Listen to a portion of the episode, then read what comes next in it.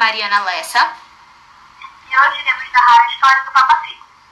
O Papa Figo é conhecido como um velho maltrapilho corrupta que costuma vagar pelas ruas das cidades com um grande estado. Sua intenção era sequestrar crianças inocentes em ruas desertas e comer seus filhos. Reza a lenda que, na maioria das vezes, ele tinha seus ajudantes e chegavam nas crianças oferecendo doces e brinquedos para atraí-los até o velho barbudo. Depois de atrair as vítimas, elas são levadas até o Papa Figo, que come o fígado das crianças por causa de uma doença também considerada maldição, rara e sem cura. Um dos sintomas dessa doença é o crescimento anormal das orelhas. E para amenizar os sintomas, deve-se comer o fígado de uma criança.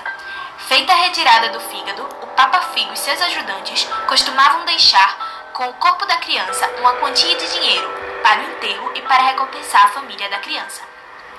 Nós escolhemos esse conto porque marcou muito nossa infância. Esperamos que tenham gostado. Tchau e até a próxima!